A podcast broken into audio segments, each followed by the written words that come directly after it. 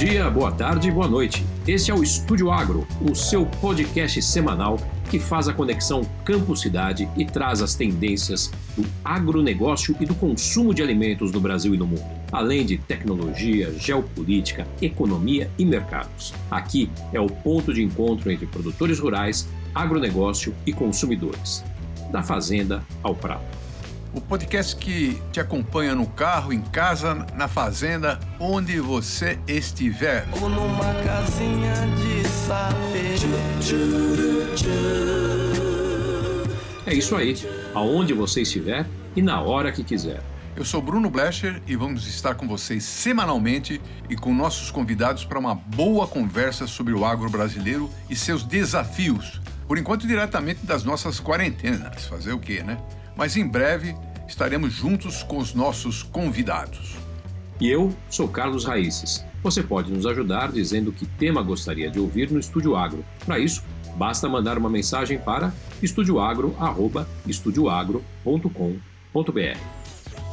Hoje iniciamos nosso primeiro podcast com a série Agro em tempos de coronavírus. Serão cinco episódios que passarão por diversos assuntos: pecuária e preços da carne, café, nova geopolítica agrícola, preços de alimento ao consumidor, sanidade e o futuro do agro. Pois então vamos começar com o nosso primeiro episódio. Para onde vai meu churrasco? Que vai falar não apenas do consumo de carne no Brasil, como também na China, um dos principais consumidores de carne do Brasil.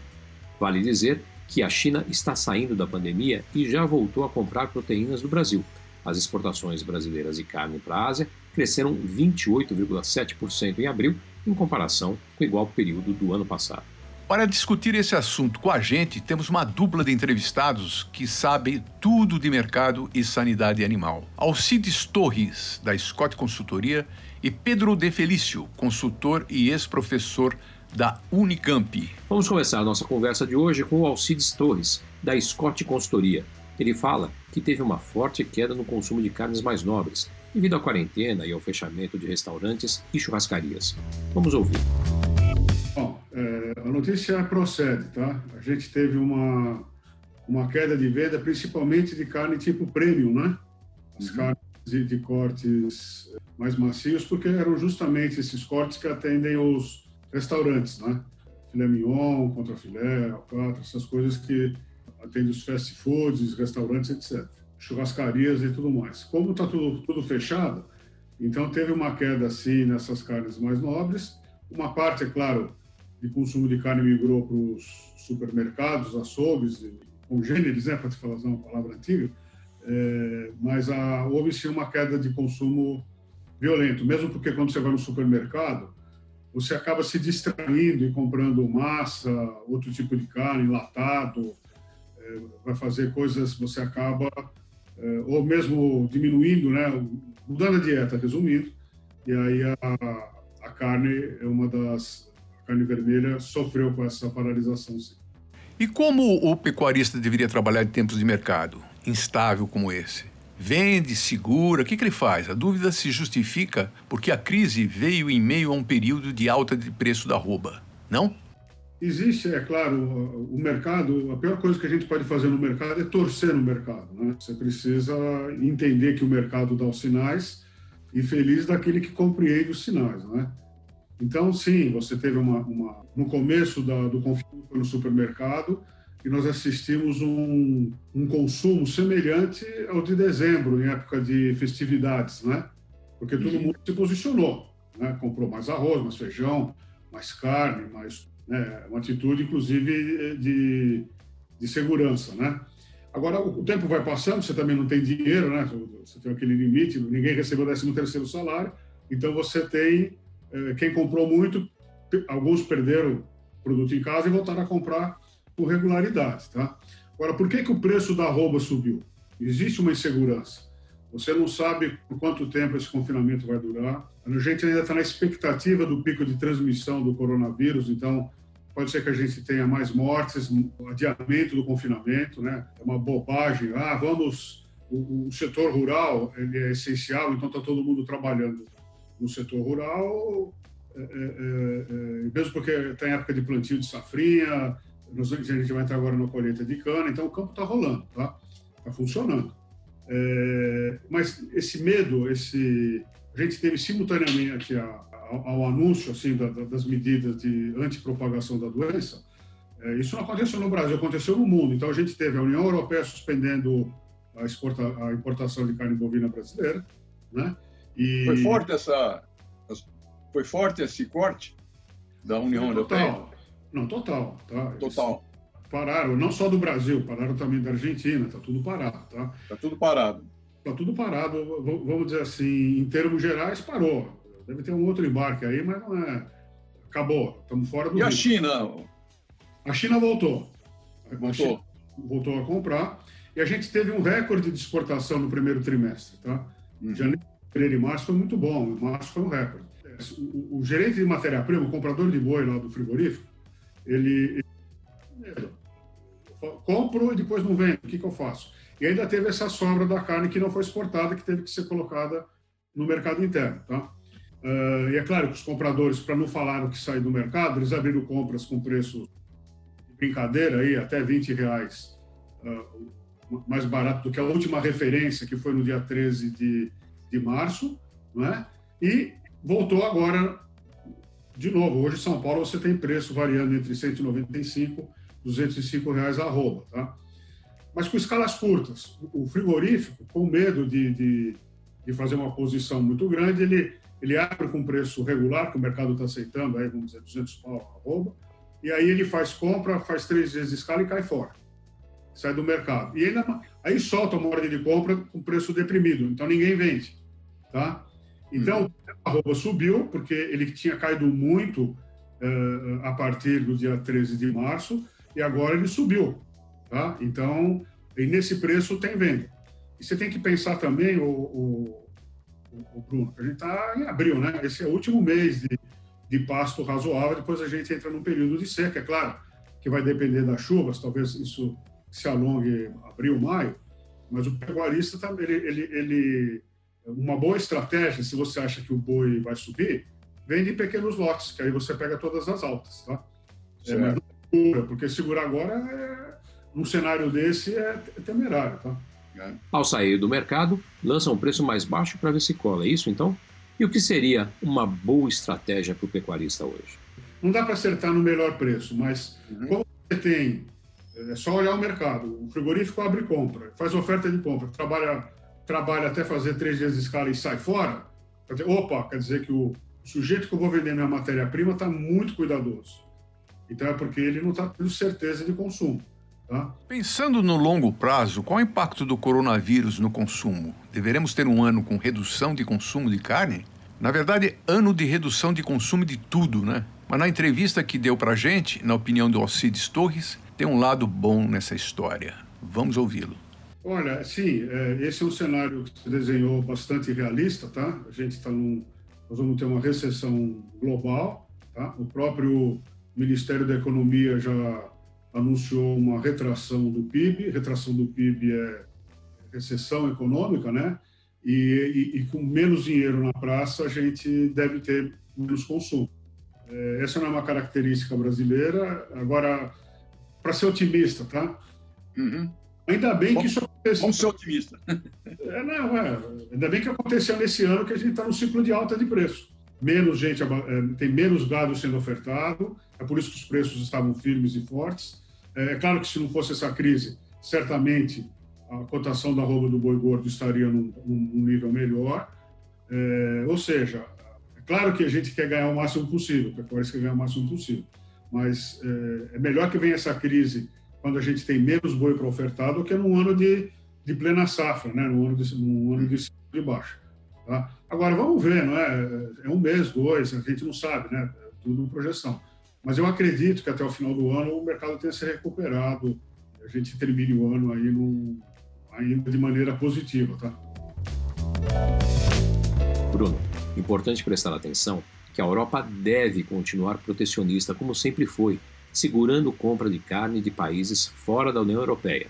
Mas a China deve manter em alta a demanda de carne, já que está saindo primeiro da crise do coronavírus e deve voltar à normalidade do mercado sem contar que, por conta da pandemia, os chineses deverão rever as legislações de consumo de carnes, proibindo o uso de alguns animais como alimento e, com isso, ampliando o consumo de carnes fiscalizadas. Pois é, Raísses, mas no meio desse tiroteio todo do mercado, estabilidade de preços e dúvida dos produtores, tem criador fora do Brasil sofrendo muito. É o caso dos Estados Unidos. E temos de prestar muita atenção para não chegarmos no mesmo ponto. Está acontecendo agora isso lá. Não podemos deixar que aconteça com o nosso sistema industrial de carnes o que está ocorrendo no mercado norte-americano agora. Eles chegaram a parar de comprar e criadores estão perdendo animais. Esse, é um dos pontos da conversa com o professor Pedro De Felício, que fala também sobre segurança alimentar. Vamos começar com essa questão dos frigoríficos. Eu acho que uma coisa que talvez precise no Brasil é não chegar ao ponto que chegaram os frigoríficos americanos. Né? Tem muitos é. frigoríficos fechando, está deixando o produtor na mão estão falando em eutanásia de suínos e aves, de é, abater para eliminar. Isso é dramático. O Brasil não pode deixar chegar a esse ponto. Mas eu acho que uma medida que talvez ainda não tenha sido implementada no Brasil e poderia ser é assim, ó. Apareceram alguns casos de funcionário contaminado, paramos a indústria por uma semana. Uhum. Isso aí aconteceu recentemente no Canadá, com duas empresas para, resolve esse problema lá, vê agora se está todo mundo bem, faz teste. A indústria frigorífica brasileira, se não comprou ainda, teria que comprar testes. Uhum. Não sei onde vai arrumar, é. se o governo, mas teria que testar todo mundo, porque a indústria de alimentos, a gente fala, não pode parar. Não e para não parar, parar, ela tem que testar os funcionários. Segurança alimentar, portanto, é cada vez mais o nome do jogo. Ganhamos ao ter um sistema robusto de sanidade e vamos ganhar mais se ampliarmos os investimentos. Eu sempre me lembro, Bruno, de uma coisa que eu assisti um professor alemão de Stuttgart falando nas, na, numa empresa lá no sul, lá em Santa Catarina, no oeste catarinense. Ele, ele assistia a palestra dele em que ele falava, ele começava a palestra dizendo assim: a humanidade varia de um país para o outro, mas em, eles estão em diferentes estágios esses países, mas assim, você começa aprendendo a produzir o alimento. Quando você domina que você está produzindo alimento, aí você tem que melhorar a produtividade e isso associa com a indústria do alimento. É o agronegócio. Uhum. E aí entra uma terceira fase que ele fala: é isso que nós estamos fazendo lá na universidade, onde ele trabalhava ou trabalha, é o controle de qualidade, a garantia, a segurança desse alimento, né?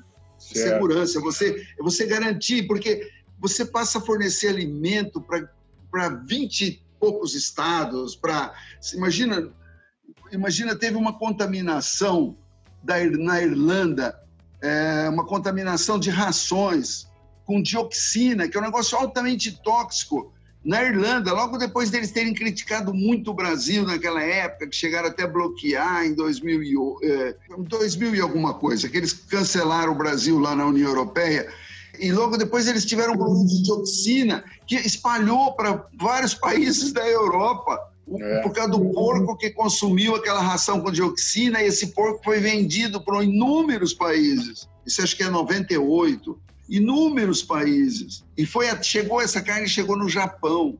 A doença da vaca louca da Inglaterra lá chegou no Japão. Chegou no Japão. Então, você, essa questão da segurança do alimento passa a ser uma vez que você dominou a produção, você dominou a produtividade, a indústria de alimentos, aí vem o controle de qualidade na indústria e a segurança do alimento na cadeia toda, produtiva toda, né?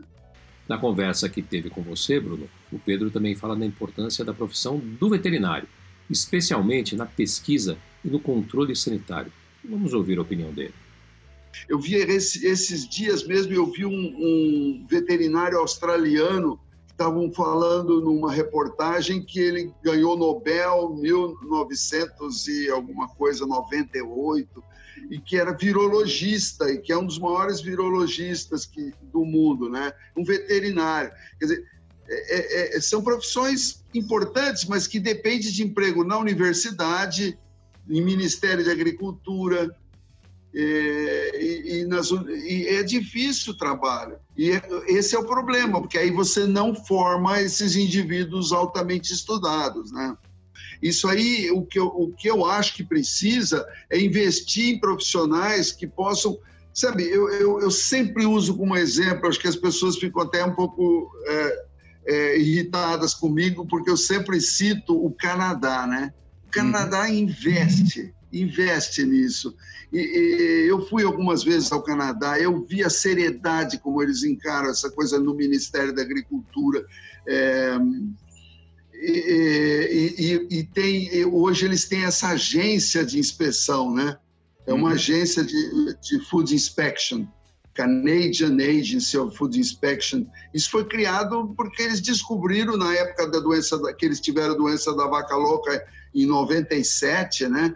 E eles viram que eles estavam a pé em matéria de, de, de, de gente estudada, de graduada, Aí eles criaram essa agência aí para reformular o sistema. E eu sempre falei isso aqui no Brasil: nós precisamos de uma agência, nós precisamos reformular o sistema. Mas as pessoas só vão se dar conta quando tem problema, né? Quando o problema é muito sério.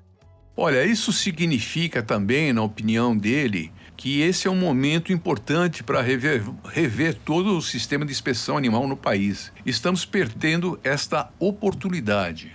Eu acho que é um momento no Brasil de discutir isso. Infelizmente, quer dizer, eu acho até que a ministra vinha discutindo isso. Eu, eu, eu percebi algumas coisas. Porque você tem que, no Brasil, você tem que mudar o sistema de inspeção. A inspeção federal sempre foi para nós, os, os a, a, da escola que eu pertenço de veterinários, é que só existe uma inspeção, a federal. Uhum. Bom, mas vamos flexibilizar um pouco. A federal no Brasil estava indo muito bem, espalhou por vários estados, muitos ficaram sem a federalização. Tem um ou dois frigoríficos, ou três, com inspeção federal. Mas aí você tem a estadual. Aí a estadual precisa ser reforçada ela para adotar o, o, mesmo sistema da federal. E municipal, talvez você tenha que acabar com ela. E me parece que a ministra estava indo nessa, nesse sentido de estabelecer consórcios intermunicipais. E aí você podia ter uma inspeção estadual. E, de repente, essa estadual podia adotar critérios bem fortes, bem rígidos. Pedro comenta também da importância das lideranças nacionais terem um pensamento estratégico e com foco no social. Isso pode, ou poderia, reduzir problemas, ele lembra, por exemplo, a visão do ex-presidente dos Estados Unidos, Barack Obama. And a preacher from Atlanta who told the people that we shall overcome. Yes, we can. O Obama que ele investiu naquele centro CDC, né? Center for Disease Control. Ele investiu muito lá e, e, e, ele, e ele deixou armazenado uma porção de coisa que podia ser utilizado numa hora dessas. Mas aí veio um outro presidente que disse que Mas não, não ia Bush. ficar fazendo... Bush também pensou nisso, né? Falou bastante pensou, disso. Incrível, pensou. É? Pensou, mas aí veio o, o Trump, né? É. Aí o Trump disse que não precisava nada disso, que, que, ele, que ele, como empresário, a visão dele era de empresário, que ele não ia ficar pagando gente para ficar lá esperando acontecer um problema, né? E que lição podemos tirar dessa pandemia toda? Olha, Hoje eu ainda mencionei isso aí, ó, sobre, o, sobre o ministro que nós tivemos na, na saúde. Fala uma porção de coisa do, dele antes do ministério e agora depois do ministério. Eu não, não sei, a parte política antes do ministério eu desconheço. Mas uma coisa, ele aprendeu e ele passou a dar um valor imenso no SUS.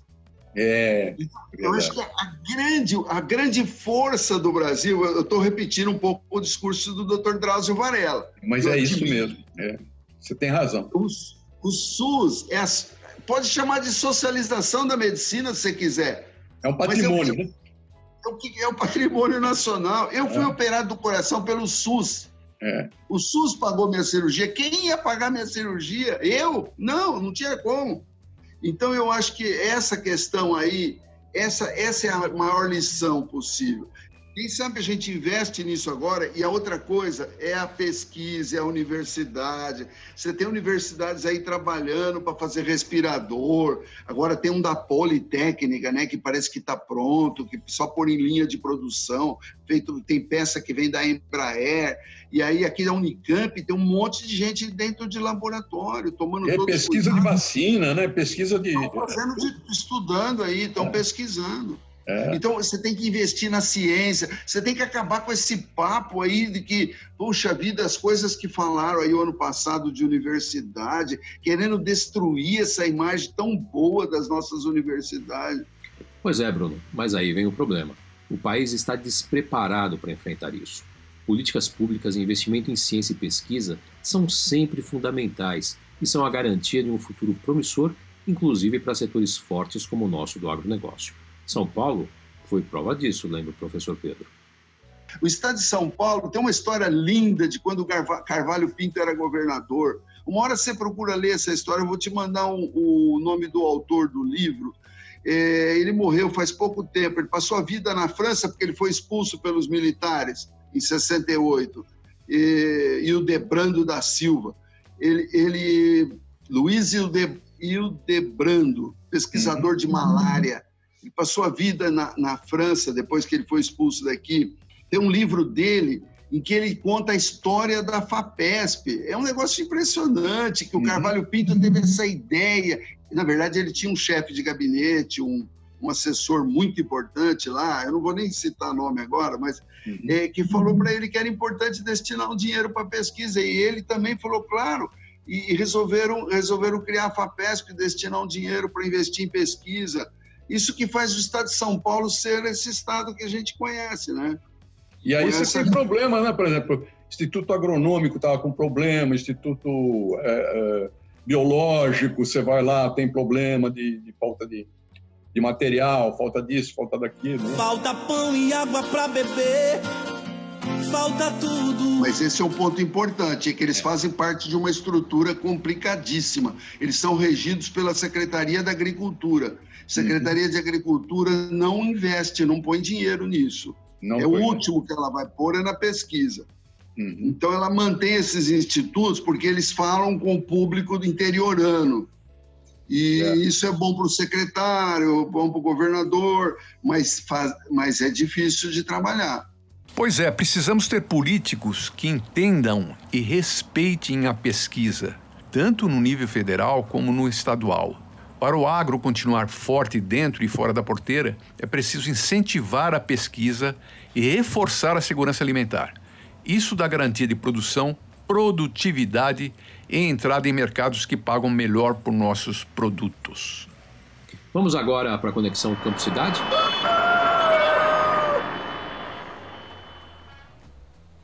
Esse é o último segmento do nosso programa que tenta mostrar que campo e cidade são parte de um mesmo corpo e precisam se comunicar mais. Bom, se o assunto de hoje foi proteína animal, duas coisas importantes aqui para quem compra carne prestar atenção. A primeira é a inspeção federal, que só compre carne certificada pelo Serviço de Inspeção Federal, isso lhe dá garantia de carne de qualidade e ajuda a combater os frigoríficos piratas ao não comprar carne de procedência desconhecida. E sempre que possível, pesquise a empresa de onde você compra a carne. Veja o sistema de produção e abate, conheça mais e cobre se vir qualquer coisa que pode melhorar tem site das empresas, uh, o QR Code em algumas embalagens. Siga a empresa e ajude a melhorar o mercado. O segundo ponto é o preço da carne. Fique de olho, a tendência, como vimos, é dos preços caindo, até porque a população, com temor de não saber o que vai acontecer com o emprego e, consequentemente, com a renda, tem colocado o pé no freio. Os ovos devem manter a tendência de estabilidade no preço, mas carne não deve ter pressão de alta. Aproveite então e bom churrasco! E quando a gente estava fechando esse podcast, chegaram duas notícias importantes. Nos Estados Unidos, a crise do coronavírus nos frigoríficos se agravou, o que vai obrigar suinocultores a promover a eutanásia e o descarte humanitário em 7 milhões de cabeças. Imagine só. É grande o número de frigoríficos que paralisaram suas atividades ou reduziram o número de abates devido à infecção de funcionários lá nos Estados Unidos. Aqui no Brasil, o Ministério da Agricultura anunciou que em abril, 41 plantas de carnes e uma de pescado também tiveram que paralisar suas atividades devido à contaminação de funcionários. Foi menor o problema. Nós ouvimos o pecuarista Pedro de Camargo Neto, ex-secretário de Produção do Ministério da Agricultura, sobre isso, sobre esses impactos dessa, desse fechamento de, de frigoríficos. O impacto é preocupante. Tem o lado difícil, é que pode acontecer aqui também, né? Não é porque não chegou ainda que não vai chegar. Estados Unidos já se tornou um caos com fechamento de plantas, na Europa também tem fechamento de plantas, então nós precisamos estar muito atento para não ocorrer aqui, aprender com eles para não repetir os mesmos erros. O lado positivo é que eles eram nossos concorrentes e vão precisar comprar mais, vão precisar importar mais e nós temos que estar preparados para vender mais, exportar mais produto de qualidade e principalmente de sanidade. Aqui a gente encerra o nosso primeiro programa do Estúdio Agro. Esperamos voltar a ver você no próximo episódio, que vai falar sobre o sucesso do café em plena pandemia. Acompanhe a gente pelas redes sociais. Até lá!